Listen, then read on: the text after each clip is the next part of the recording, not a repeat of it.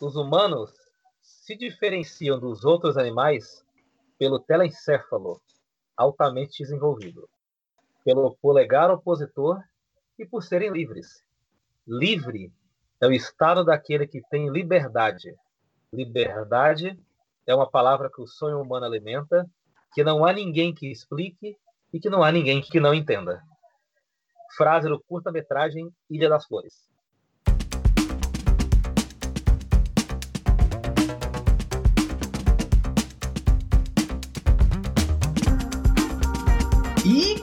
Começou mais um Entendo Nada. É, é o número 51. E quase que eu dei o nome do título desse episódio de uma boa ideia, mas mas não, não será o nome desse título desse episódio não. E o tema de hoje é produção audiovisual. Olha só, olha só. Tema este apresentado por este que vos fala, Luiz Rossi, e por ele, ele, ele que neste fim de semana eu descobri que ele é o Cal Hambúrguer da Zona Leste. Flávio Santos. Muito bom dia, boa tarde, boa noite a você que nos ouve, porque podcast é mídia streaming e você ouve onde, quando e como quiser. Eu sou, sou quase um Cal Hambúrguer, Luiz. Esse final de semana, vou até falar aqui que eu fiz esse final de semana, porque você começou a contar. Isso. Eu tive a incumbência de organizar uma noite do hambúrguer onde eu fiz 20 hambúrgueres. E assim, você que está ouvindo aí, você deve falar, pô, legal pra caramba, né? Se soubesse a loucura que foi, que tinha o hambúrguer, tinha a batata rústica, tinha a cebola caramelizada, deu um baita trabalho, mas ainda bem, deu tudo certo, tudo fluiu. Então não sei se eu mereço esse, esse epíteto, mas estamos aí, pelo menos na beira do fogão, a gente passou o final de semana.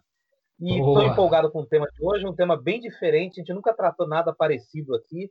Talvez o que tenha chegado mais próximo aqui foi quando falamos de dublagem. É uma área aí correlata né, da mesma área. Mas do tema, assim, essencialmente nunca falou, estou específico. Vamos embora, vamos tratar desse tema. Boa, boa. É, na verdade, só fizemos a live aí, que, que é a mesma convidada, né? Já vou apresentar, mas quem assistiu a live já sabe quem é.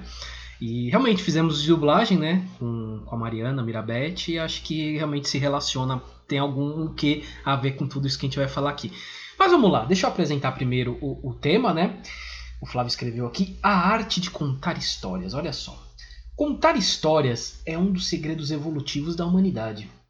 É o que nos diferencia dos animais, é o que nos faz aprender e evitar os erros do passado. Ou ainda, flagrar mudanças que estão ali, a um palmo do nosso nariz mas que são como a primeira linha de um capítulo novíssimo sendo escrito na jornada humana aqui neste planeta. A nossa convidada fez isso. Contou a história do dia a dia de um condomínio em meio à maior crise da humanidade das últimas décadas. É a Amanda Macedo, que é a diretora do curta-metragem A Janela do Outro. Foi nossa entrevistada numa live recente que a gente fez, inclusive está aí para vocês poderem uh, assistir, ver, enfim. Entrevistamos ela falando do curta, falando da produção do curta.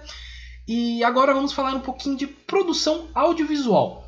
Eu vou repetir a mesma pergunta que é a pergunta clássica do Entendo Nada, porque nem todo mundo assistiu, tem muita gente que vai ouvir você pela primeira vez. Então vamos lá. Amanda, quem é você e o que você faz? Bom, primeiramente, obrigada pelo convite, Luiz, Flávio, é um prazer estar com vocês novamente. E, bom, eu sou Amanda Macedo, como o Luiz já me apresentou. É, eu sou historiadora, mas desde 2014 eu trabalho com produções audiovisuais, né? É, nas mais diversas frentes, vamos dizer assim. Já fiz muitas coisas, né? É, dentro desse segmento. E, bom, eu acho que é basicamente isso, né? É, eu trabalho com cinema desde 2014 é, com longas metragens, com publicidades, estilo que nós chamamos, né, que são as fotografias para catálogos, nas mais diversas produções. É, existe uh, um termo aí, profissional de audiovisual. Eu perguntar o que faz esse profissional, mas eu sei que ele é um multitarefas, né? o que, que você faz? Para você, Amanda, o que, que você faz quando você trabalha com uma produção audiovisual? É, eu acho que ainda quando a gente fala do produtor, Luiz, é, é ainda mais isso que você disse, né? De, de ser multitarefas mesmo. É, bom, dentro do audiovisual existem várias frentes de trabalho, né?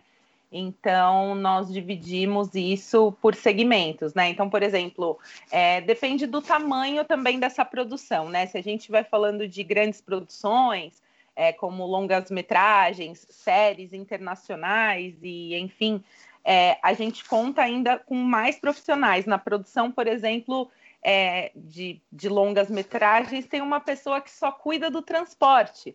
Então, os atores chegando, os atores indo embora, como que essa equipe chega no set, como essa equipe vai embora, né? Então, assim, dentro de uma só de uma produção, você tem inúmeras funções de vários produtores. Tem produtores que cuidam mais dessa parte de prestação de contas, né? É, tem o diretor de produção, que é o maestro aí dessa equipe, que vai cuidar um pouco de cada equipe.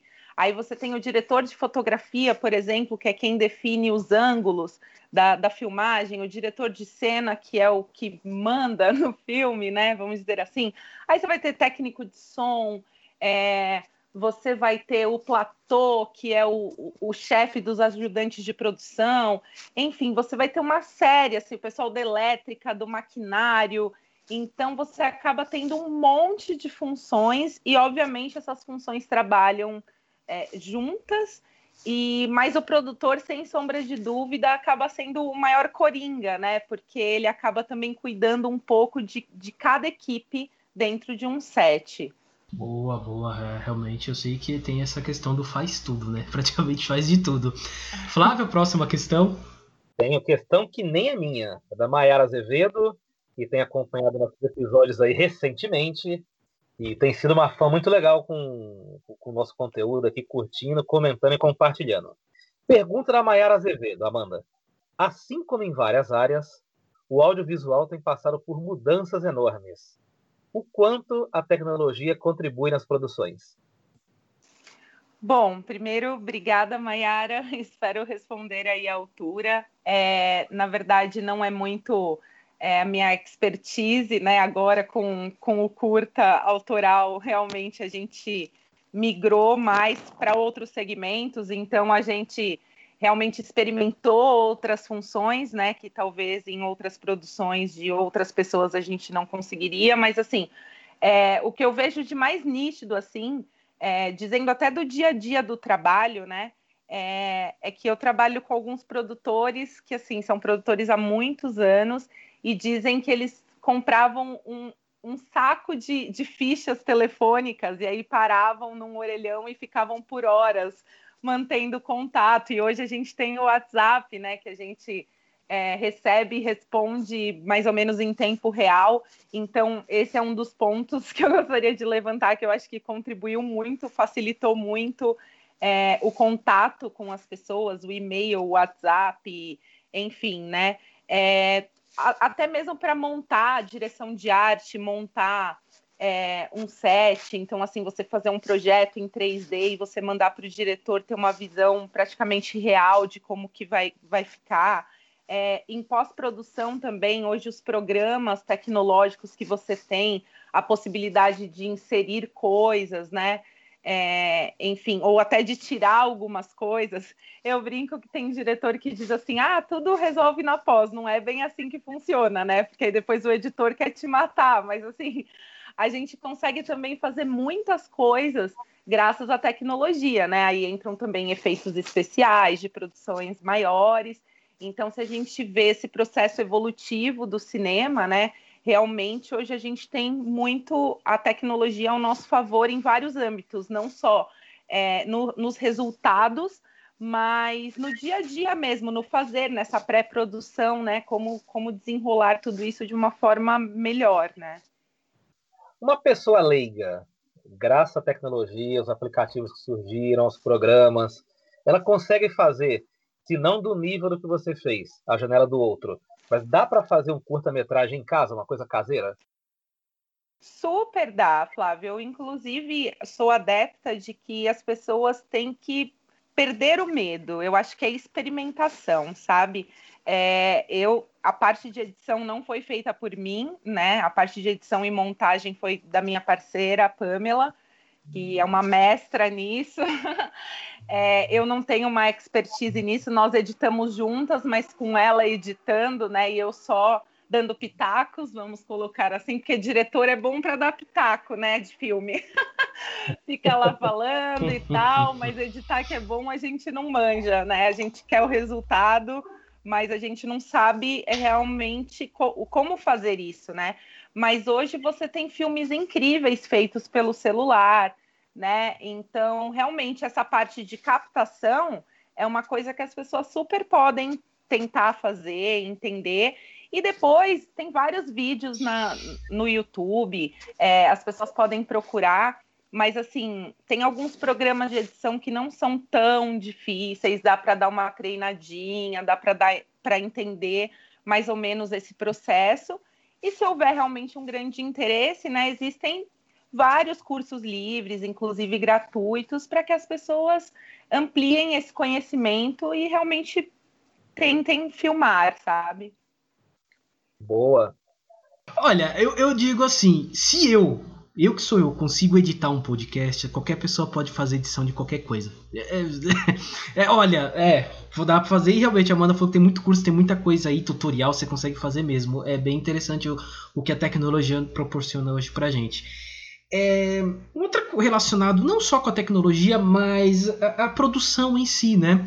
Porque hoje a gente tem grandes produções em streaming, né? Para Netflix, para Amazon Prime, até o YouTube mesmo, né? Tem, tem algumas coisas assim de grande produção. É, como que é essa produção para streaming? É igual para as antigas, para as mídias, grandes mídias tradicionais? Como que funciona hoje esse mercado? Olha, Luiz, eu acho que assim, tudo é, é uma grande adaptação, né? Que eu costumo dizer, assim, antes a gente tinha os LPs, aí depois a gente tinha também as fitas cassetes, e a mesma coisa, né? A gente começou com, sei lá, a gente tinha é, VHS, a gente tinha os rolos infindáveis, né, de filmes, é, que a Cinemateca, inclusive, ainda tem vários, né, desse, desses filmes que eram gravados é, dessa, dessa maneira. Então, assim, na verdade, é, eu acho que hoje o streaming é, é, é mais uma faceta de, de, adaptação, né? Ao mesmo tempo que isso é, promove o audiovisual, é, ao mesmo tempo eu, eu sinto, pessoalmente falando, que as produções nacionais ficaram um pouco mais difíceis, porque realmente é muito difícil você competir com uma Amazon Prime, com uma Netflix, né? É, ainda mais em países onde não existe um grande incentivo, né, na área do cinema, como Argentina, Uruguai ou a própria Coreia, que agora emplacou Parasita, né? E, e, e pela primeira vez fez história com um filme não americano ganhando a estatueta mais importante da noite, né? Então eu acho que assim o streaming é, é, interessante pelo lance também da gente ter o privilégio de ter contato com outras produções, né? A gente teve uma adolescência é, totalmente pautada em filmes hollywoodianos, né? Então assim é, outros tipos de, de produções de outros países, a gente tem muito contato, né? Eu ando assistindo coisas em, em japonês, enfim, é, muita coisa em espanhol. Então, eu acho bacana é, agora a gente ter realmente essa possibilidade de assistirmos é, coisas diferentes e, e, ver o cinema como uma coisa muito rica, que não é só produzida nos Estados Unidos, né? Não é só filme de ação ou não é só comédia romântica, né? Tem muita coisa boa rolando então, assim, eu tive a possibilidade de fazer uma produção para Netflix há alguns anos atrás, que foi o Sense8, que foi uma série que acabou sendo cancelada porque o custo era altíssimo, né? Eles gravavam no mínimo em 10 países em cada temporada, então ficou muito alto. E eles gravaram um, um trecho aqui no Brasil, na parada LGBT. Então foi muito interessante, foi muito legal, mas assim é espantoso o tamanho dessa produção. Eu era um grão de areia naquele meio. É, Para vocês terem uma ideia, a gente tinha 300 figurantes, só de figuração, né? Então, realmente, assim, uma coisa bacana, até citando a Film Commission, que é uma, uma instituição aqui de São Paulo, que trabalha juntamente com a SP Cine, eles promovem é, essas produções gringas aqui, né? Mas assim, existem alguns termos, e um deles é que parte da equipe tem que ser contratada aqui no país. Né? Então, assim, é muito legal o trabalho deles, porque eles promovem até o filme do Ken Reeves, que foi gravado na Paulista, que parou São Paulo também e tal. É, tinham vários amigos meus que estavam nessa produção, né? Então, é, é muito bacana ver, é, eu não sei, é, esse trabalho conjunto e, e, e, trazer produções tão importantes, né? Mas privilegiando também os nossos técnicos, né? Não só o nosso solo, mas os nossos técnicos também. Me surgiu uma questão aqui, é, enquanto você estava falando dos streaming e tal. Eu, por exemplo, eu não sei onde buscar curta-metragens para assistir. Eu acredito que seja uma dúvida de todo mundo.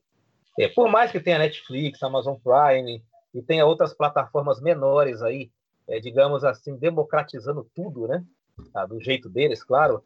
É, eu, como pessoa leiga, não sei onde buscar curta-metragens para assistir. Eu esbarro sempre notícia assim: olha, tem o Festival de Cannes e tem um curta-metragem que foi aplaudido. Tem o Festival Internacional de São Paulo e tem um curta-metragem tal que está bombando. Mas assim, eu sou eu sou surpreendido por essas notícias. Mas onde que eu busco curta-metragens para assistir? Tem um lugar assim que eu vá buscar algum tipo de, de sala de cinema que tem sempre festivais, algum site da internet? Onde que se busca um lugar para assistir os curtas?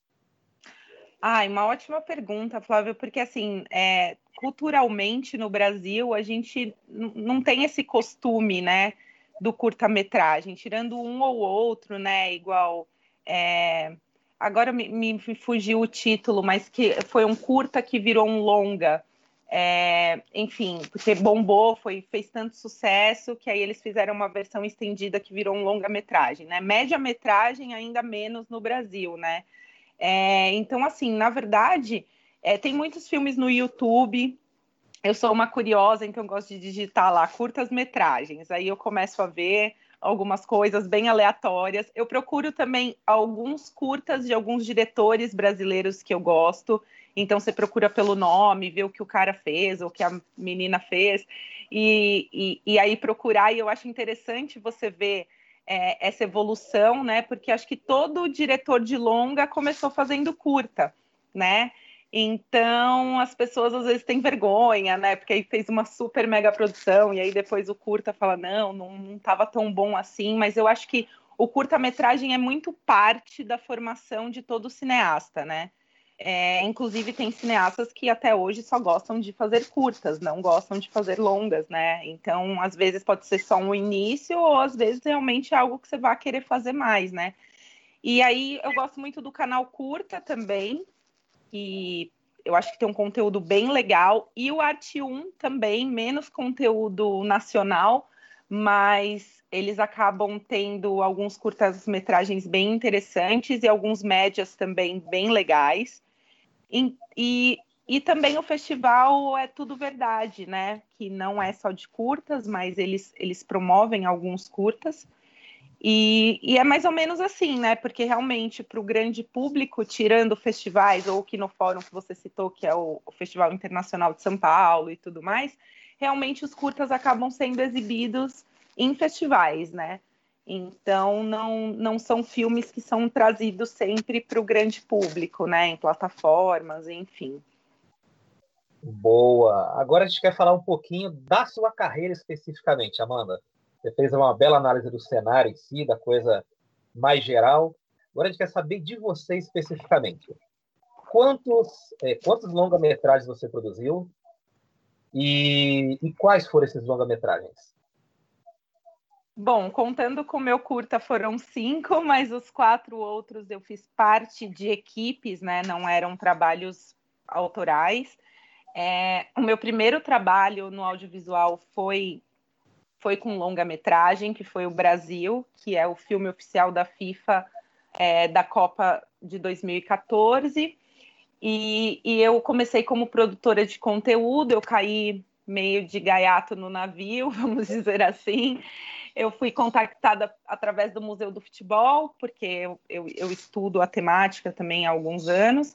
E aí eles pediram indicação para alguém fazer produção de conteúdo e lá fui eu, é, sem entender praticamente nada de cinema, né? Só como uma pessoa é, que gostava mesmo, mas nunca me imaginaria é, nesse segmento, e ainda mais a história me levando para isso, né? E aí, enfim, a partir disso começaram a surgir outras oportunidades, e aí eu comecei a fazer bastante publicidade até que ano passado eu tive as minhas primeiras experiências com projetos com incentivo de Lei Rouanet, Ancine e tudo mais, né? É, que foram dois projetos pela Paris Filmes, Paris Entretenimento, né?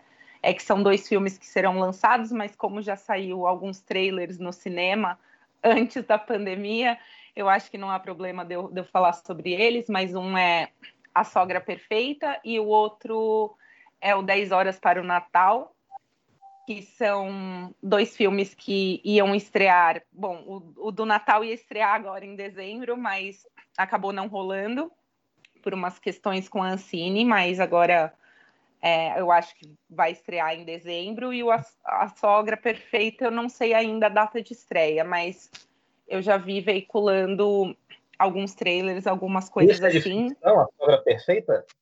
O, o quê? Esse é de ficção, A Sogra Perfeita? pois é, uma comédia romântica com a Cacau Protássio. É um filme bacana para ver com a família, bem engraçado. É, e, e o 10 Horas para o Natal foi uma experiência muito bacana também, porque foi com um elenco aí de mini estrelas e as crianças arrasaram. Eu fiquei besta, assim, como são mega profissionais já nessa idade, talentosas. E foram duas experiências muito bacanas. E aí eu atuei como produção de locação, né?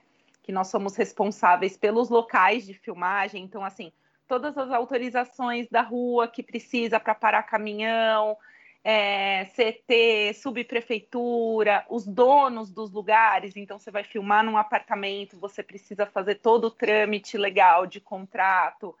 É, cuidar de todos os problemas do condomínio. É, é como se você fosse um síndico do set, né? É isso que faz um produtor de locação. e aí essas foram experiências bem bacanas e também rolou uma experiência de ser produtora de frente, que é parecido com uma produção de locação, mas você lida ali com, com os problemas mais ali do dia a dia mesmo, né? Das ruas, o vizinho que está com som alto e você precisa rodar, e enfim, todas essas coisas, e que foi lá na comunidade do Boqueirão, né? Que foi o Vale Night, que é um filme que ainda vai ser. É, vai estrear, também não, não sei a data, mas pela Querosene Filmes. Boa, boa. O Flávio, ele tá querendo fazer algum filme brincando com perigo, né? Porque falar mal, assim, né, de sogra, essas coisas, você tá mexendo com perigo, né, Flávio? Então, é, né, acho que você tá querendo fazer algum filme. É, é. Aí vou ficar no silêncio. É, então, é. é. Então você falou por último, todos esses filmes são nacionais, né? Todos esses que você citou, né? Ou algum foi alguma produção estrangeira ou coprodução? Não, todos esses tudo made in Brasil. Tudo made in Brasil, legal. É como se falou do Sense8, eu falei, ah, vai que teve alguma coprodução, às vezes alguma coisa assim, né? Ah, Não, legal. Dúvida, é, às vezes tem, né? Tem também. É, Interessante porque você falou do, do Vale Night, né? Que foi gravado no Comunidade do Boqueirão, que é pertinho da casa da minha mãe, pertinho de onde eu morei durante 20 anos. É pertinho, então eu sei, sei onde é, conheço, até conheço algumas pessoas que moram lá. É, a gente imagina, como você falou aí, você vai fazer um set de filmagem, você vai para uma rua, para a rua, alguma locação, tal, tal. Mas a gente imagina as pessoas fazendo isso no centro de São Paulo, na Avenida Paulista, é, nos jardins, né? Sempre assim. Como que foi gravar na, nessa comunidade? Como foi essa experiência? Nossa, Luiz, é, eu realmente lembro que a gente até teve um papo na época, né? Sim, Falou, poxa, tá filmando lá, do lado é, de onde é, eu morei e tal. É. enfim, para mim foi uma experiência riquíssima. É, na verdade, assim, foi um mês que nós ficamos lá, né? É, foi muito interessante. É, a gente contou com a ajuda de dois produtores locais, né? Uma delas é a Tamires Sabotage. filha do nosso saudoso mestre sim. do canão. Sim, sim. E, e um outro rapaz chamado Diego Bola. E eles, assim, fizeram todo o meio de campo, né? Assim, estiveram com a gente nesse um mês todo. Então, a gente precisou da autorização da, da polícia, né? Para saberem que, que estávamos lá filmando. É, teve uma semana que as nossas diárias começavam às 5 da tarde e terminavam às 5 da manhã. E aí eu lembro que no começo a gente ficou meio assim, né? Nossa, vamos gravar na madrugada, que não sei o quê, enfim, como vai ser. E no final das contas acabou sendo mais tranquilo até do que de dia, porque era muito mais controlado o ambiente, né? Vamos dizer assim, com som. E estava rolando uma obra também, eu não me lembro se foi da Enel ou, enfim, não, não me lembro, era alguma obra de, de luz e de água. Então a gente também teve que conversar com a empresa para afinar aí quando a gente ia usar o som direto, quando eles podiam marretar. Então, assim, é, foi uma experiência muito rica, porque assim é, a comunidade tem, tem a sua auto-organização e funcionou muito bem. É, as pessoas são muito solícitas. A gente filmou em várias casas distintas, a gente lidou com muitas pessoas e a gente assim foi muito feliz em todos os dias que estivemos lá. E a despedida foi muito triste, inclusive, porque a gente ficou tão submersa é, na realidade da, da comunidade, que óbvio tem seus flagelos e tudo mais, mas assim é, que nos acolheu de uma forma diferente de todos os lugares que a gente já filmou por aí afora. Então, realmente foi uma experiência muito bacana e até queria só fazer um parênteses. É, o Diego Bola, ele acabou falecendo é, agora em maio e foi uma perda muito grande porque ele era um, um líder comunitário assim muito bem quisto, muito bem relacionado e eles gravaram várias coisas lá na comunidade do Boqueirão, né? Inclusive agora eles vão rodar o documentário sobre o sabotagem e já fizeram muitas coisas. Aquele segunda chamada, parte foi gravado lá. O Carcereiros foi gravado um, um, um, um, pedaço lá e um pedaço aqui também na comunidade da Muniz, que é do, em frente à minha casa, que inclusive foi usada para o meu curta, né? Então, assim, deixar aqui só uma homenagem ao, ao Diego, que era um cara incrível, e, e, a experiência da comunidade foi muito bacana, assim, foi, eu acho que uma das experiências mais incríveis da minha carreira toda. Legal. A filha do Sabotagem, ela também trabalha com audiovisual? Então, ela trabalha indiretamente, né, porque, na verdade, assim, eles têm uma ONG lá, enfim, ela...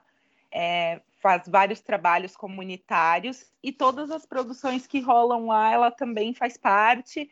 E aí tem gravações de clipes, de várias coisas, né? Ela, ela é uma ótima cantora também, então também tem produções mil nesses segmentos lá, né? Legal, legal. Flávio? Eu acho que foi fundamental de tocar nesse tema eh, da gravação do trabalho que você fez na favela do Boqueirão, porque o sabotagem ele tem tudo a ver com cinema.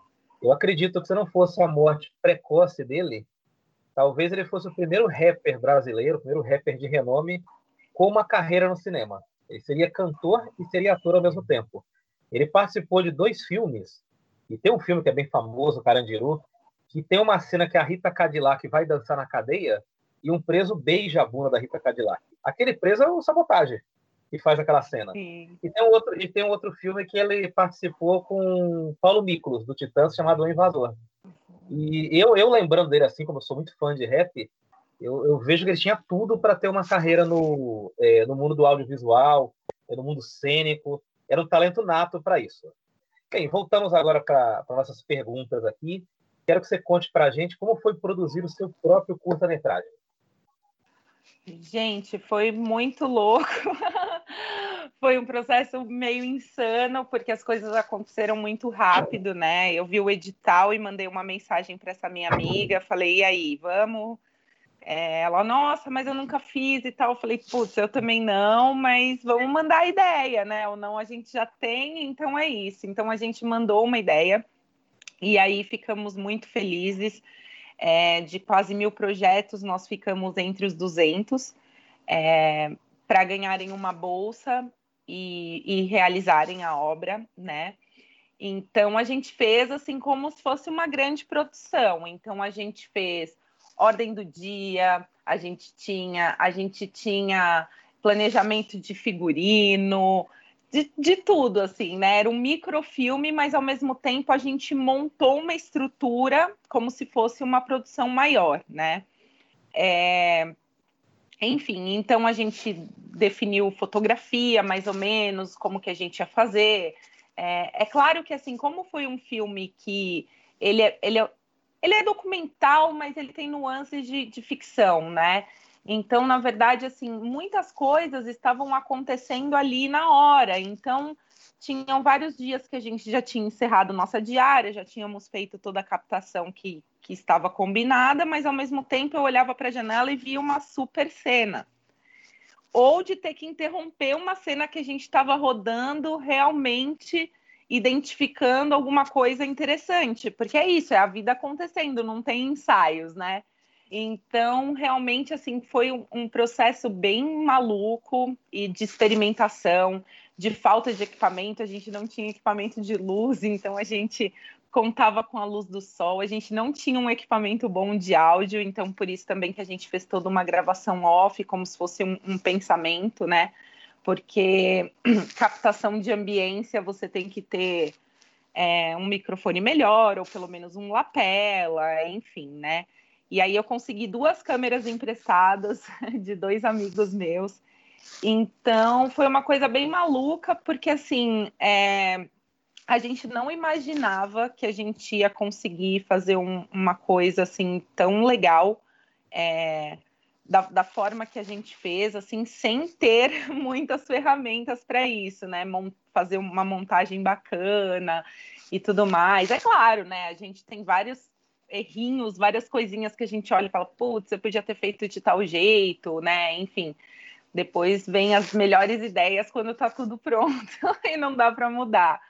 Mas ao mesmo tempo, eu acho que foi um mergulho de experimentação para mim e para Pamela. É, de coisas que a gente jamais imaginava é, dominar ou entender um pouco melhor, né? É, então foi um processo muito rico, eu acho que para nós duas e, e foi cheio de desafios, né? E a gente estava numa corrida contra o tempo, então, assim, a gente especificou muito como poderia ser tal e tal dia, vamos fazer tal e tal coisa, mas aí acontece alguma coisa, por exemplo, nublou do nada, ficou três dias chovendo e nublado, então assim, ah, vamos fazer as internas, mas as internas também estavam sendo prejudicadas porque a luz que vinha de fora também não era a luz que a gente gostaria. É, então, assim, entre erros e acertos, né, a gente acabou fazendo um filme do qual a gente se orgulhou muito.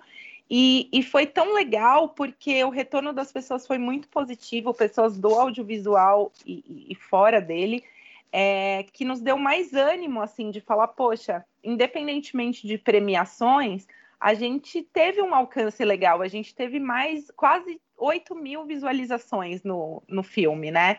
E é um número inimaginável para alguém que está fazendo um primeiro trabalho, né? Então o retorno foi muito positivo e, e foi uma experiência bem bacana. Boa, boa.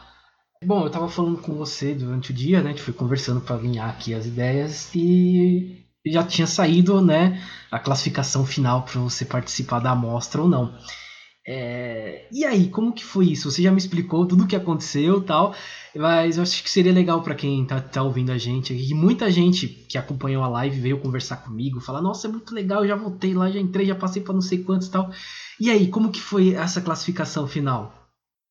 Ah, inclusive, Luiz, quero agradecer aí mais uma vez a todo mundo que estava conosco aí nessa live, é, todo mundo que assistiu, que gostou, que enviou para alguém. Foi muito legal o retorno de vocês. Quero agradecer profundamente. Infelizmente, nós batemos na trave, nós ficamos em 12 lugar, apenas os 10 primeiros vão para o Festival Kino Fórum, né? Mas por uma diferença de 37 votos. Enfim, né? E com algumas arbitrariedades aí dentro desse sistema de votação, porque é a internet, né? Então, enfim, é um campo um pouco místico, né? É, as coisas acabaram mudando. Eu acho que a gente acabou perdendo mesmo nos últimos 20 minutos a classificação. Mas, mas faz parte, né? Eu, assim, eu quero parabenizar, inclusive, aos filmes mais votados, porque a questão de alguns erros de organização nada tem a ver com os participantes, né? Então, deixar isso bem claro, que eu fiquei muito feliz é, pelos 10 filmes, quero assisti-los, inclusive quero ver os 200 depois quando eles estiverem disponíveis de novo, e convido também todo mundo a assistir, né? Porque eu acho que, assim, todos são de pessoas que se esforçaram muito, batalharam em menos de um mês e, e fizeram um filme, então é, faz parte, né? Infelizmente, assim, claro, acho que todo mundo quer vencer, é, mas para um, um primeiro trabalho, eu acho que assim foi muito positivo, muito legal mesmo, e dá mais vontade de sair fazendo e tentando, né? Então eu acho que é, todo mundo já levou um não na vida, né? A gente passou por uma etapa muito importante, que foi conquistar a bolsa e fazer a obra, e o filho é nosso, né? A gente tem a possibilidade de enviar para outros festivais, de fazer outras coisas com esse conteúdo, participar também de outros festivais, né? Mas infelizmente esse foi por muito pouca coisa, 37 votos. Mas é isso, foi uma experiência muito legal e, e a rede de afeto, essa coisa orgânica, é, nossa, o retorno é, foi muito positivo para nós. Vocês ficaram em décimo segundo de 200, é isso? Isso. Não, não, tá, tá bem, vai, tá bem classificado. É, se você parar pra pensar que foi seu primeiro trabalho, caramba, acho que. E foi muito bem produzido, realmente, eu gostei muito. Todo mundo que assistiu, pelo menos todos próximos de mim aqui que falaram, gostaram muito mesmo. Foi um bom trabalho, belo trabalho. É, Flávio, próxima. Eu, eu gostei pra caramba também é, do, então. do curta-metragem, aproveitando o ensejo aí, porque eu penso que hoje todo mundo está muito ligado em questões maiores, questões nacionais, internacionais, só que na janela, na porta, na rua de casa, tem um monte de pauta ali, tem um monte de coisa. E eu admiro muito quando a pessoa tem aquele olhar para o cotidiano, aquele olhar de cronista, aquela coisa do dia a dia. Então, está de parabéns, eu adorei aquilo. E não conseguiu esse ano, mas eu sei que não vão faltar oportunidades, porque esse olhar seu tem que ser premiado em alguma oportunidade Sim. e ser reconhecido em vários lugares do mundo. Sim. Bem, vou para vou a próxima pergunta. É uma pergunta que remete à minha adolescência, de muita gente aqui. Nos anos 90, especificamente, eu acho que muita gente que está nos ouvindo agora deve ter ouvido falar e deve ter assistido o curta-metragem Ilha das Flores. Ele era muito exibido em escola, o, cara, o professor levava a gente para a sala de vídeo, colocava aquele vídeo cassete na sala e colocava lá o, o tape, é, o VHS da Ilha das Flores, que falava de poluição, né? Tema base era esse.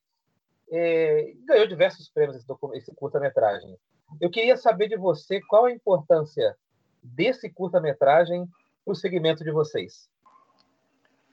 Nossa, Flávio, eu acho que é, não sei, o, Ilha das Flores, inclusive, até nesse processo do nosso filme, nós revisitamos o Ilha das Flores e achei até curioso vocês colocarem isso no roteiro, porque se tem um livro de cabeceira, eu acho que tem um filme de cabeceira de curta-metragem e o nome dele é Ilha das Flores, né? Eu acho que Jorge Furtado foi imensamente feliz é, em fazer um filme atemporal, né? porque é um filme de 89 e ele é atual até hoje, né? E ele é um filme que você pode colocar no colégio, mas você pode pôr numa sessão de um, de um festival internacional. Ele cabe em todos os locais, porque ele tem uma linguagem acessível. Então, eu acho que, assim, é, fazer filmes é, para conversar só com um determinado público, não que não tenha valor, é óbvio que tem, né? Mas eu acho que a gente tem que tentar transmutar isso, né? É, não falar já para os nossos, né? Vamos dizer assim. E, e eu acho que o, o Ilha das Flores é exatamente isso, né? Ele, ele consegue dialogar com todas as faixas etárias, com todas as classes sociais, e ele foi muito feliz por isso. Então, eu acho que, assim, além de ser um filme imensamente bem produzido, é, ele tem essa linguagem, né, de, de, transpor essas barreiras e de não, de não falar para catequizados, né? É, eu acho que é isso, acho que por isso que ele foi tão tocante também, né? Porque eu acho que ele consegue transpassar é, essas questões, não é um filme é, panfletário, mas ao mesmo tempo é um dos filmes mais críticos e, e eu acho o roteiro assim simplesmente perfeito e maravilhoso. E eu acho que talvez isso seja um dos pontos, talvez, que fizeram o, o Ilha das Flores ser tão conceituado até hoje, né? O texto dele é sensacional também. Eu achei genial. Eu estava pensando numa frase para colocar hoje no roteiro, eu falei, vou, vou pesquisar o texto do Ilha das Flores. E eu li o texto na íntegra. E, cara, dá vontade de colocar o texto inteiro aqui na, na introdução do podcast. Ia ficar com duas horas, né? Mas é fantástico. É, me parece que o Jorge Furtado ali acertou de, é, de cabo a rabo. Não tem nada de errado ali, tá tudo perfeito. Não, sem dúvida nenhuma. Eu acho que é, é um filme para sempre, né? E poucas são as obras que, que conseguem realmente, né, fi, ficarem e fixarem, né? É um filme que eu assisti, sei lá, na sétima série e eu nunca mais esqueci, né? Eu revisitei várias vezes e com outros olhares, né?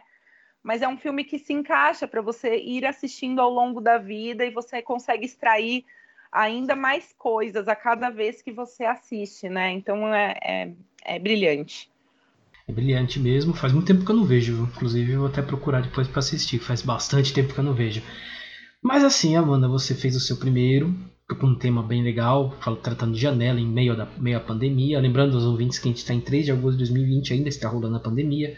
Espero que quem escute a gente em 2021 já esteja feliz, saltitante, tomando a, vacina, esteja já fazendo as coisas, né?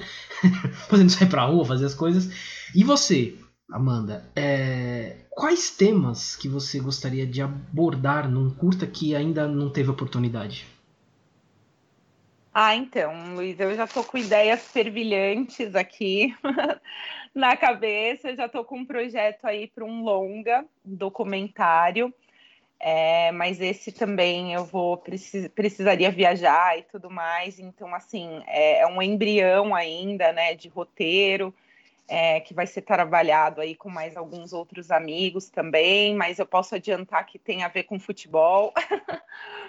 é, e, e, na verdade, o, o, próximo curta eu já sei o que eu quero fazer, que na verdade eu gostaria que tivesse sido o primeiro, mas eu não tive essa, essa possibilidade, mas é de um texto do meu pai, de 89, chamado Operário Padrão.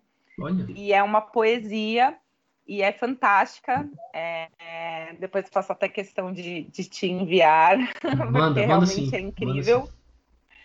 E realmente, assim, o sonho, quando eu conversei isso com o meu pai, meu pai gosta muito de escrever, eu gosto muito, é um, é um cronista da vida aí, como disse o Flávio, né?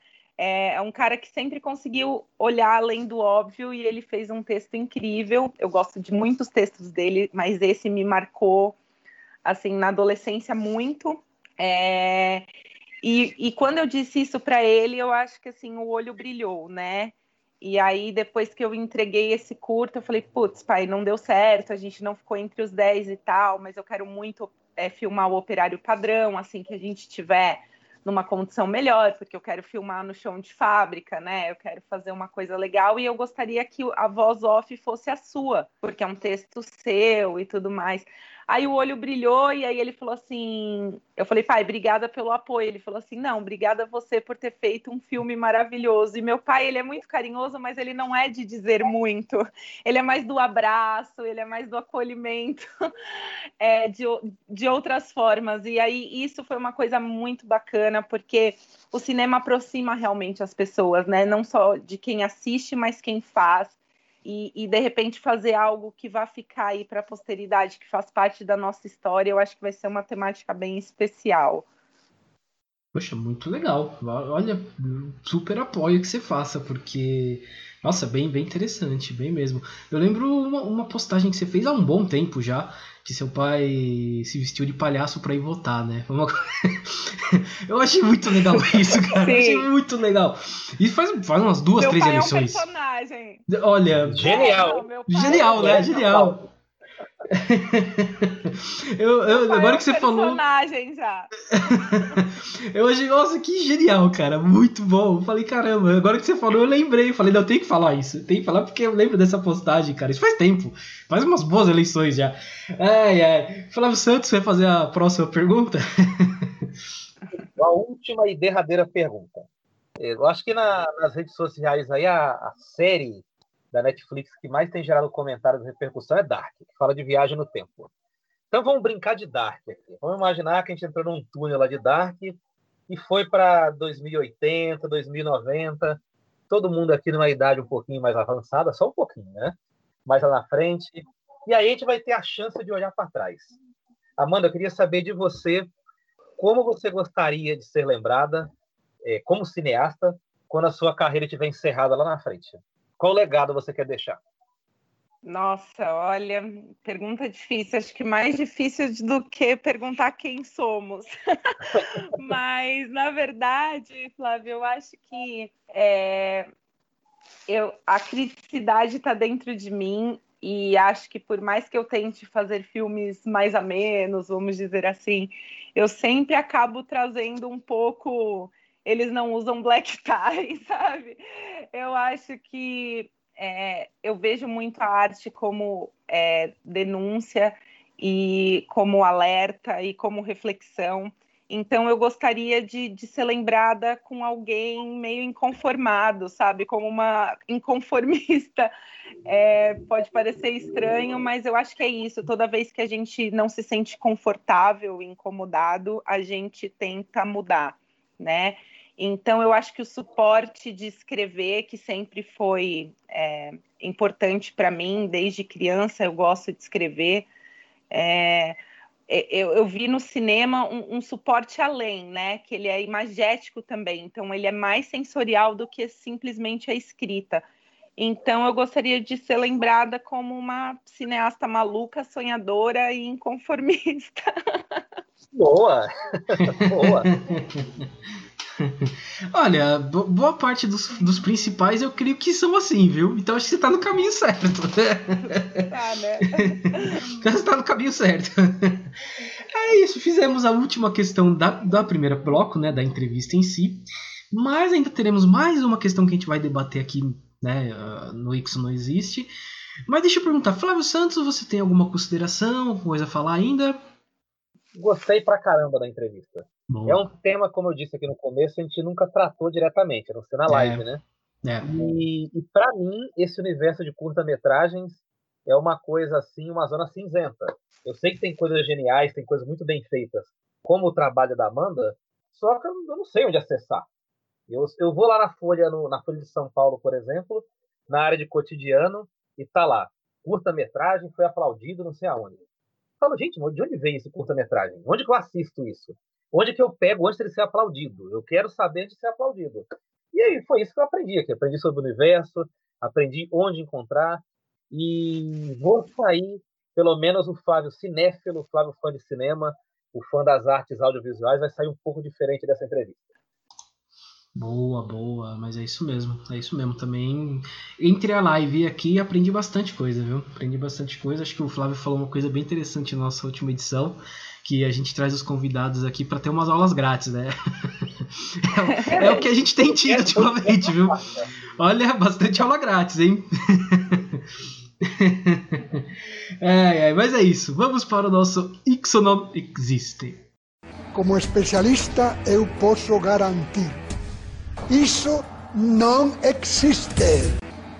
Nosso Isso não existe para quem está ouvindo pela primeira vez. A gente traz algum debate aqui sobre alguma fake news, algum tema aí que, que abordou fake news, ou a fake news afetou de alguma maneira. A gente traz nosso, nosso saudoso Padre Quevedo, vocês ouviram ele falando aí, né? Isso não existe. Porque a gente acha que esse termo Isso não existe é muito melhor do que fake news. É, e não tenha dúvida, eu acho que no Brasil a gente tinha que ter adotado Isso não existe, não fake news. Mas beleza. beleza, ainda há tempo. Ainda há tempo. É, na verdade, eu aproveitei para trazer aqui um, um, debate sobre leis, porque a Lei Rouanet passou aí para os últimos anos, um, um, enfrentou tanta fake news, mas foi tanta coisa que ela acabou sendo enfraquecida, né? O Brasil é um país que consegue ter uma lei enfraquecida, né? Eu acho isso é surreal a gente conseguir enfraquecer uma lei. É, e com isso, muitas produções culturais foram perdendo força, perdendo dinheiro, porque no fim, né? E agora, em meio à pandemia, foi aprovada a Lei Aldir Blanc. E conversando com a Amanda, ela falou que ela conseguiu um, um, um pouco, né? entrou nesse meio do Aldir Blanc e tal, tal. E assim eu queria que ela tentasse explicar pra gente, de uma maneira que seja simples ou, ou resumida, né? Porque eu sei que esse debate é longo. É, qual a diferença entre a Lei Rouanet e Aldir Blanc e o que exatamente precisa se fazer para conseguir alguma coisa nessa Lei Aldir Blanc? Bom, vamos lá então. Eu acho que um dos maiores focos né, de desinformação é, giravam em torno da, da Lei Rouanet, né? Virou Sim. até meme isso, porque foi um absurdo os ataques à, à cultura e à educação é, nesses últimos dois anos foi realmente brutal, né? Então, assim, eu também não sou uma master conhecedora, porque eu também, assim, comecei a entrar em projetos com leis de incentivo a partir do ano passado. Né? Então, assim, há muito ainda o que, o que aprender e sentir, mas, assim, com o, com o contato que eu tive, né, já eu acho que talvez dê para tirar algumas dúvidas mais gerais, assim, que eu acho que todo mundo tem, né? Que, por exemplo, é, não, não funciona assim, ah, quero lei Rouanet e vem o dinheiro do governo. Não funciona, né? Na verdade, a lei Rouanet ela é um incentivo fiscal. Então, ela não é dada pelos governantes, né? É, é dinheiro público? Sim. Só que, diferentemente de um fundo partidário, por exemplo, né, que hoje em dia a gente não tem um, um a gente tem um, um, fundo partidário que banca campanhas eleitorais, né? É, o dinheiro não sai dos cofres do governo, inclusive é uma das, das pautas de discussão da nossa democracia, né? É reaver como esse fundo partidário funciona, porque você acaba é, pegando incentivos privados e aí fica nesse toma lá da cá para o resto da vida, né? Com empreiteira, com. Enfim. Então, na verdade, assim, o que, o que, que consiste basicamente Lei Rouanet? Né? Ela é um recurso é, que acaba mantendo muitos projetos que às vezes nem são de nosso conhecimento, mas, por exemplo, você vai numa exposição do MASP, o MASP tem lei Rouanet, senão não estaria aberto. Várias orquestras, é, o próprio Instituto Tomiotaki, a Bienal de São Paulo, o Instituto Inhotim, lá em Brumadinho. É, então, a própria orquestra do maestro João Carlos Martins, que acho que é um dos maestros mais famosos do país, né? É, também tem incentivo de, dessa lei, né? Então, na verdade, o que, que ela consiste? É, você vai lá, apresenta um projeto, né? E aí o governo diz o quê para você? Olha, esse, esse projeto está aprovado, então você pode passar o seu chapéu ali para as empresas que, se elas quiserem abraçar o seu projeto, ótimo, né? Então, o que, que acontece? É, do mesmo jeito que ocorre isso em outros setores da economia, tipo auto automobilística, agricultura, eles recebem descontos de impostos. Então, é um repasse de recursos, né? Não é feito de uma forma direta. Então, assim, a partir do projeto aprovado, quem decide o financiamento vão ser as empresas que vão patrocinar ou vão doar para esses projetos, né? Então, a partir disso, você passa por um crivo super complicado de um júri, é, é, é uma série de normativas até você chegar. Obviamente, as empresas acabam apoiando projetos de artistas famosos, né? Então, por exemplo, é por isso que às vezes existe uma revolta. Nossa, mas por que o Chico Buarque ganhou sei lá quanto X, Y, Z para fazer tal show? É, poxa, não foi o Chico Buarque em si. Claro, é que o nome Chico Buarque chegando numa empresa e pedindo um incentivo, ele tem mais peso do que Amanda Macedo chegando e pedindo para o Janela do Outro, por exemplo, né? Então, isso tem muito mais a ver com uma reavaliação de como esses projetos são beneficiados do que propriamente dito você fazer ataques pessoais a essas pessoas, né? E aí vão ter uma série de, de, de coisas dentro da, da Lei Rouanet mesmo, que é o PRONAC, é, enfim, são vários tipos de estímulos, mas resumindo toda essa epopeia, o MINC, enfim, é, ninguém vai lá e te dá a grana, né? Então, assim, existe todo um processo de avaliação de comissão, e aí nada mais é do que depois você passar o seu chapéuzinho aí para ver quem que abraça a tua ideia, né? É, eu sei que uma das grandes desinformações era praticamente era exatamente essa, né? Você Ah, eu lembro que deu um bafafá com a Cláudia Leite também, alguma coisa que ela tinha pego um milhão na Lei Rouanet, e as pessoas achavam que ela tinha pego um milhão mesmo, né? E não é bem assim, é o que você explicou aí. É uma maneira de você incentivar a cultura através do, dos impostos das empresas, enfim. E houve muito, muito mesmo. Como você falou, virou meme. É, aí a lei Aldir Blanc, ela, ela veio para substituir a Lei Rouanet ou é uma outra coisa? Na verdade, não. Ela não é substitutiva, Luiz. Assim, na verdade, é uma lei emergencial, né? Vamos dizer assim. É, inclusive, só queria pontuar que o Aldir também morreu praticamente na miséria, né?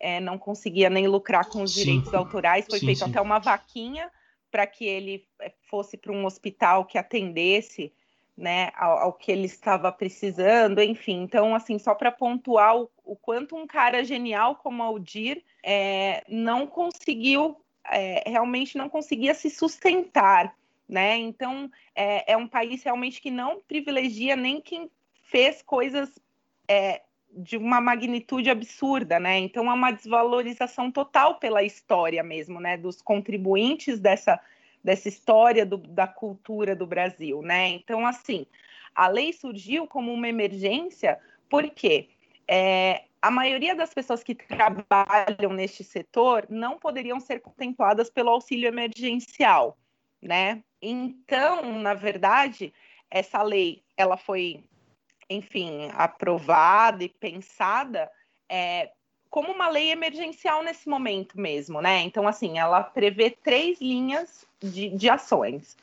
Então, a primeira seria esse auxílio emergencial, igual ao, ao de outros profissionais, de três parcelas de, de 600 reais, né? É, pessoas que, que trabalham nesse setor, né? E, e aí se estende também ao setor cultural, né? É, não só do audiovisual, mas pessoas que promovem a cultura como um todo. É, a segunda linha é um subsídio a espaços artísticos, né? Porque muitos espaços também são ONGs, é, não contam com, com incentivos externos, né? Então, assim, para subsidiar mesmo os locais, né? É, e coletivo, ponto de cultura, cooperativa, enfim, tudo que, que poderia entrar nessa questão mesmo, né? De ser um, um espaço de, de promoção de cultura. E a outra seria o lançamento de editais, chamamentos públicos e prêmios destinados à atividade do setor, né? Então, assim, promover mais editais de emergência, até inclusive esse que nós fizemos não entrou porque foi antes da, da, da lei Aldir Blanc, mas eu vejo agora já várias iniciativas de, de novos editais para tentar atender um pouco essa demanda, né?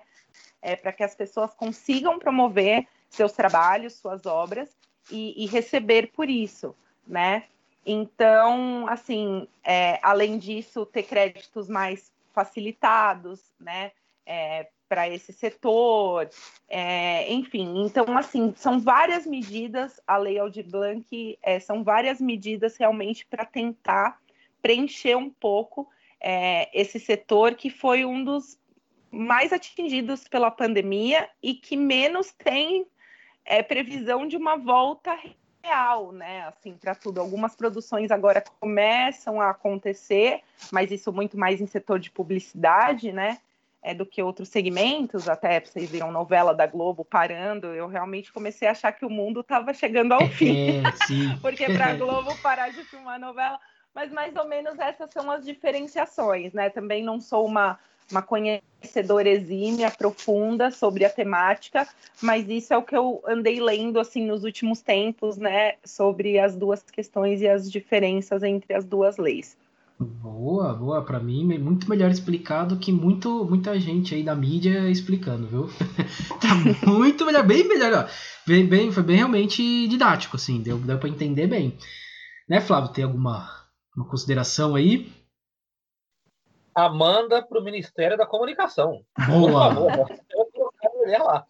Boa. Porque assim, eu, eu penso da seguinte maneira: qualquer lei, qualquer dispositivo legal que tenha o objetivo de ser uma coisa abrangente, democrática, não pode ser complicada de entender. Nós, como cidadãos, o Luiz e eu, pela primeira vez vimos explicar de maneira didática, porque Sim. a Amanda é uma pessoa da área, uma pessoa articulada, e conseguiu explicar para a gente. Mas não deveria ser assim. Lei que é abrangente, que visa promover a arte, principalmente, deveria ser comunicada melhor, é, de maneira mais fácil, para que todos entendam. E eu também penso que faltam dispositivos legais, dispositivos orçamentários para incentivar a arte de base.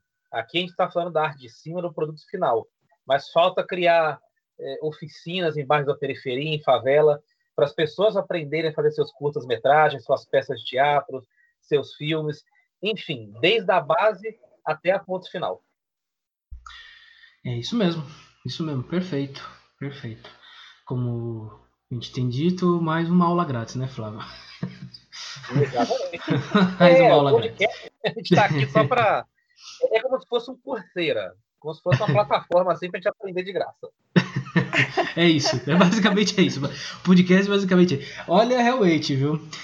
Mas é isso, gente. Vamos passar por mais um bloco aqui, para o nosso terceiro bloco, que também traz cultura pra gente, traz coisas boas pra gente, que são as dicas culturais. Dicas culturais. Eu vou começar dando a minha dica aqui, porque normalmente eu vou deixar eu vou ficando por último. Eu, hoje eu vou começar falando. Eu trouxe um documentário que se chama Cine Magia. Para quem é nostálgico, quem gosta de uma nostalgia, assim, voltar aos anos 90, aquela coisa, é o documentário. Porque ele trata sobre as locadoras de vídeo. Olha só, hein? Isso quem viveu, viveu. Quem viveu isso é, é, é já está no, no, no, grupo de risco da, da Covid, né? Então, é bom a gente tomar cuidado. Eu, Flávio, pelo menos, a gente tem que tomar cuidado. Porque, olha, eu vivi muito isso. Ir lá alugar uma fita, uma fita de videogame, olha, um vídeo, um VHS. Te incluo nessa? É, não me inclua, não. Não te inclua nessa, né? Você não, não, não viveu isso, né? Sei. Cara, é muito legal. É um documentário brasileiro, né? É brasileiro. E muito legal de se ver, assim, bem nostálgico, conta de várias pessoas como começou a, a, ideia de videolocadora no Brasil, que claro, foi uma gambiarra, começou numa gambiarra, tem que ser assim, né? Porque senão não é, não é do Brasil. É muito legal, muito interessante a maneira que começa e como isso vai avançando e como termina, né? É, você vê claramente o, o, auge e o fim, né? Então é bem legal, é bem interessante, tá na Amazon Prime. É muito legal de assistir, é coisa de uma hora, uma hora e quinze de documentário, é curtinho, não vai assim. É, dá para você pegar, sentar, assistir tranquilo e também é uma coisa bem legal para você espairecer a mente, assim, ver uma coisa fora de tudo que isso que a gente tá vivendo nessa realidade nossa aqui. É bem legal, eu recomendo muito que assistam. Certo, Flávio? Agora é você trouxe duas dicas culturais aqui. A primeira é de um personagem que a gente falou ao longo do podcast, que é o Sabotagem. É, o Sabotagem, para mim, ele, ele deixou uma lacuna muito grande no rap, porque à medida que o Racionais foi parando de gravar, e o Racionais sempre foi a linha de frente do rap nacional, muita gente, inclusive, que não gosta de rap, só conhece o Racionais, porque os outros grupos são, são desconhecidos, né? pelo menos eram até 20 anos atrás, e o Sabotagem estava pintando como o cara que ia ser o protagonista da vez que ia pegar o bastão do Racionais e assumir a linha de frente do Racionais, é, do rap nacional. Morreu de maneira muito precoce, ficou um buraco e o rap só voltou a subir de novo, a conquistar espaço no coração dos jovens, quando surgiu o MC, da Luz da Luz, a Carol Conká, o Projota, agora mais recentemente. E para quem quer entender o que é o talento do Sabotagem, um cara que era um puta cantor de rap, um grande comunicador e tinha tudo para ser um bom ator aí, tinha talento para as artes cênicas, escute uma música sobre sabotagem para você ver a capacidade dele de dicção. É uma música que tem uma velocidade muito rápida, você consegue entender todas as palavras. A música parece um trava-língua e a mensagem que ele passa na música, a postura, é, enfim, o, o, tom de voz dele, o flow, como se diz no rap, que é o ritmo que o cara canta. O nome da música é Munra. Munra é igual o personagem do Thundercat. E eu não tenho que falar mais nada. Ouça a música e você vai entender o que é o talento sabotagem. A minha segunda dica cultural é um documentário. A gente começou a falar de curta-metragem, documentário, e eu lembrei de um documentário que eu vi há muito tempo atrás, que trata de um assunto que sempre rende bons filmes, bons curtas-metragens e bons documentários, que é que fala sobre boxe. É o documentário o Reis dos, Os Reis do Ringue, que conta a história de quatro pesos pesados ao longo da história do boxe e vai mostrando a evolução da luta ao longo do século. E eu quero enfatizar especialmente o primeiro lutador retratado é, nesse documentário, que é o Jack Johnson, que foi o primeiro lutador negro da história.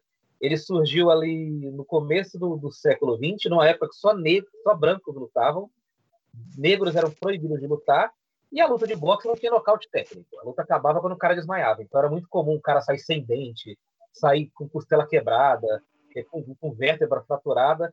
E mesmo assim a luta continuava. O cara saía carregado e desmaiado do ringue. E ele surgiu nessa época aí, foi o primeiro atleta da história que ostentava, ostentava mulheres, ostentava joias, ostentava carrões. Então vale muito a pena você assistir esse documentário pela linguagem e por contar a história de um esporte que por si só é cinematográfico por natureza. Boa, boa, interessante, hein? Vou procurar, vou procurar para assistir. Gosto do tema. Amanda, e qual a sua dica cultural para hoje? Nossa, só quero te dizer que eu adorei o Cine Magia, reitero aí, achei demais o doc da Amazon.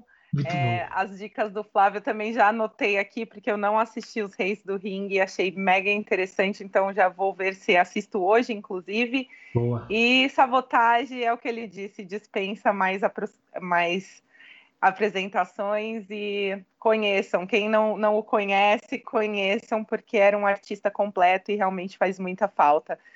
E, bom, a minha dica, eu vou fazer o meu próprio jabá, né? É, é, assistam a janela do outro. Estamos ainda com o link suspenso por conta das votações, mas acredito que daqui uma semana, acho que menos, que na sexta-feira já esteja liberado. É, só procurar no YouTube A Janela do Outro para assistir. É o primeiro filmezinho, espero que vocês gostem. E, bom, eu ia indicar alguma coisa gringa, mas eu acho que não, né? Porque a gente tem que privilegiar cada vez mais o cinema nacional e eu gosto muito e a gente faz muitas coisas boas. Então eu mudei aqui mediante a dica do Flávio, ele me inspirou e eu vou indicar um filme do Afonso Poiarte, que é um cara incrível, é um diretor brasileiro que quem não o conhece, conheçam. Eu acho que ele é, é, um cara sensacional e ele fez o Dois Coelhos, que é um filme muito massa, e ele fez o filme do José Aldo também, né? A história do, do lutador José Aldo, o Mais Forte que o Mundo, que é um filme mega bem produzido, muito legal, um filme muito bonito e emocionante. E eu acho que fica aí a minha dica, seguindo um pouco a, a, a linha aí do Flávio. E é muito legal e falando um pouco sobre um lutador brasileiro que tem uma história de vida muito interessante e forte. Legal, legal. É um filme também que eu tô querendo assistir já há algum tempo. Sempre vai ficando para depois, mas eu vou, quero ver se eu pego para assistir logo logo. Uh, lembrando que eu sempre tenho que dar essa, esse aviso quando eu falo das dicas culturais, mas eu sempre deixo pro filme porque eu acabo esquecendo. e todas essas dicas culturais aqui eu jogo no Instagram depois, fica lá nos nossos stories, e depois ele fica por algum tempo nos nossos destaques, até para ficar mais fácil tal, para as pessoas conseguirem achar tal. Então eu sempre coloco lá. É, mas é isso. É, vamos para agora nossos salves, chamegos e sapatadas. Salves, chamegos e sapatadas. Boa, boa. Uh, bom, eu tenho aqui dois salves. Uh, e o primeiro dele é para um ouvinte. Ela sempre está ouvindo a gente, está sempre acompanhando a gente. E nessa pandemia ela já passou por algumas coisas bem, bem assim complicadas, né? Ela já perdeu duas pessoas próximas a ela por causa da Covid um amigo e um parente, e agora tem uma tia dela que está com Covid também. É uma senhora idosa, já com quase 80 anos, mas está se recuperando bem, ainda bem. Pelo menos alguma notícia boa a gente tem que dar referente a essa, essa situação toda, né? Ela mesma passou por uma situação, não era Covid, uma outra situação de saúde. Então eu sempre converso com ela, troco ideia com ela, ela tá, tá bem. E tá preocupada, claro, mas está bem. E pelo menos dessa vez não vai ser notícia ruim, vai ser uma notícia que a pessoa está se recuperando. Então, melhoras para sua tia e um salve para você, Mariane.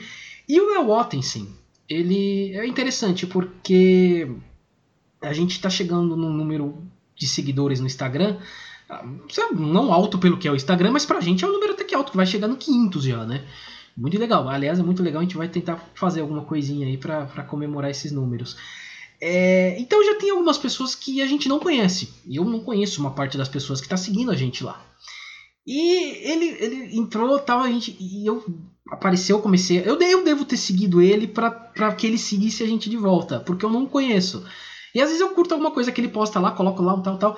E aí ele no Twitter colocou lá, olha, entendo nada do podcast, não sei quem é, não sei por que tá curtindo minhas coisas, mas eu tô ouvindo vocês e colocou no Twitter, né? Aí eu falei, pô, que legal, cara. Então eu entrei em contato com ele e falei, olha, só porque você compartilhou que você tá ouvindo a gente, tá, eu vou te mandar um salve aqui. Então, Léo Ottensen, um salve para você, ó, tá dado salve aqui. Flávio Santos, seu salve. Eu tenho três salves. Três salves, não, quatro, porque eu lembrei de uma outra pessoa aqui é, que fez aniversário essa semana, um amigo meu pessoal, é, que é o Carlos Eduardo Souza. Ele entrou por último aqui, mas não menos importante. Treinava comigo aí é, na Smart Fit, é um cara muito bacana, muito legal. A gente se via, apesar da amizade, se via só na academia na hora de treinar. Mas é, sinta-se abraçado, Carlos. Depois eu vou mandar o um episódio para ele. Ele trabalha com radiologia, trabalha no posto de saúde na cidade de Tiradentes.